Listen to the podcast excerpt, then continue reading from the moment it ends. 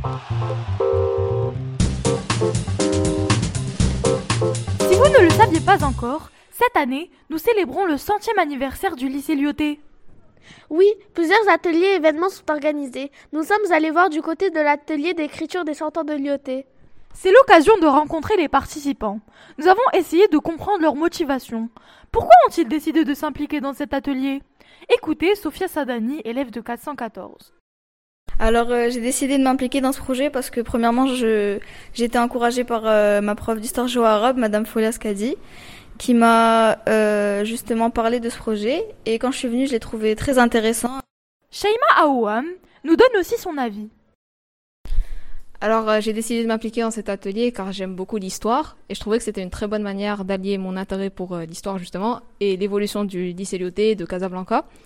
Euh, de plus cet atelier il, euh, il ne s'intéresse pas qu'à l'histoire du lycée, il s'intéresse aussi à l'histoire euh, du Maroc, de la ville euh, et je trouve que c'est très intéressant de, euh, de découvrir un peu plus l'histoire de son pays et euh, comment on a fait pour euh, arriver pour en arriver là.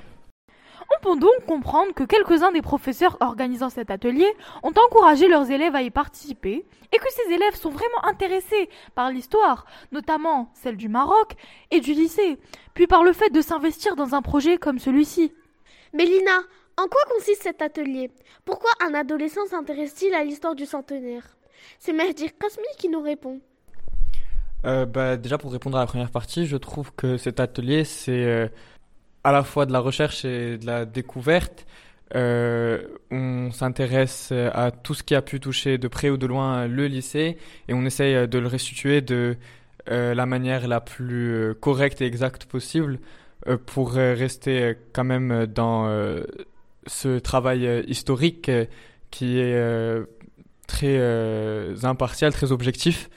Euh, on n'essaye pas. euh, ce, qui me plaît dans cet atelier, c'est qu'on n'essaye pas de trouver que ce qu'il y a de bon dans le lycée. On essaye de le remettre en question. Qu'est-ce qu'il y a pu avoir de bon? Qu'est-ce qu'il y a pu avoir de mauvais? Et, euh, c'est pour ça que je m'intéresse à l'histoire du centenaire parce que, comme pour l'histoire en général, c'est en analysant les erreurs du passé qu'on pourra s'améliorer dans l'avenir. Laissons Mehdi et allons voir les projets des élèves. Nour et Myriam nous expliquent plus précisément sur quoi elles travaillent. Quel est leur projet?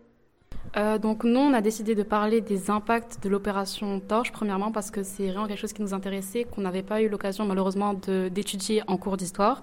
Mais on a aussi un, autre projet en parallèle, donc c'est celui de voir euh, ce qui reste des armes, en fait, des guerres qui ont eu lieu euh, là où Beaulieu a été construit. Donc on va faire quelques recherches sur ça.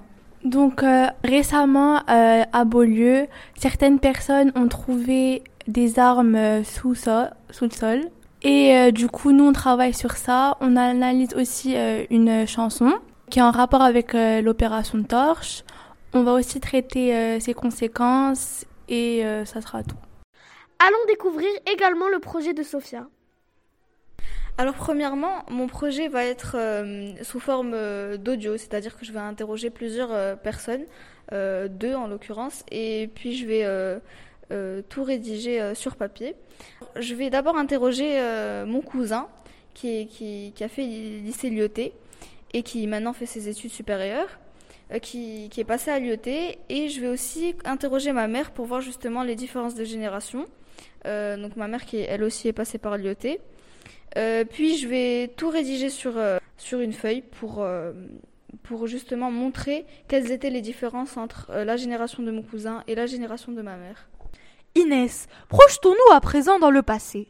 Imaginons comment vivaient nos prédécesseurs, ceux et celles qui étaient à notre place il y a cent ans. Shaima El Omari. Alors, faut savoir qu'il y a 100 ans, enfin plutôt dans les années 50, euh, les élèves, euh, il y avait un dortoir au lycée Lyoté.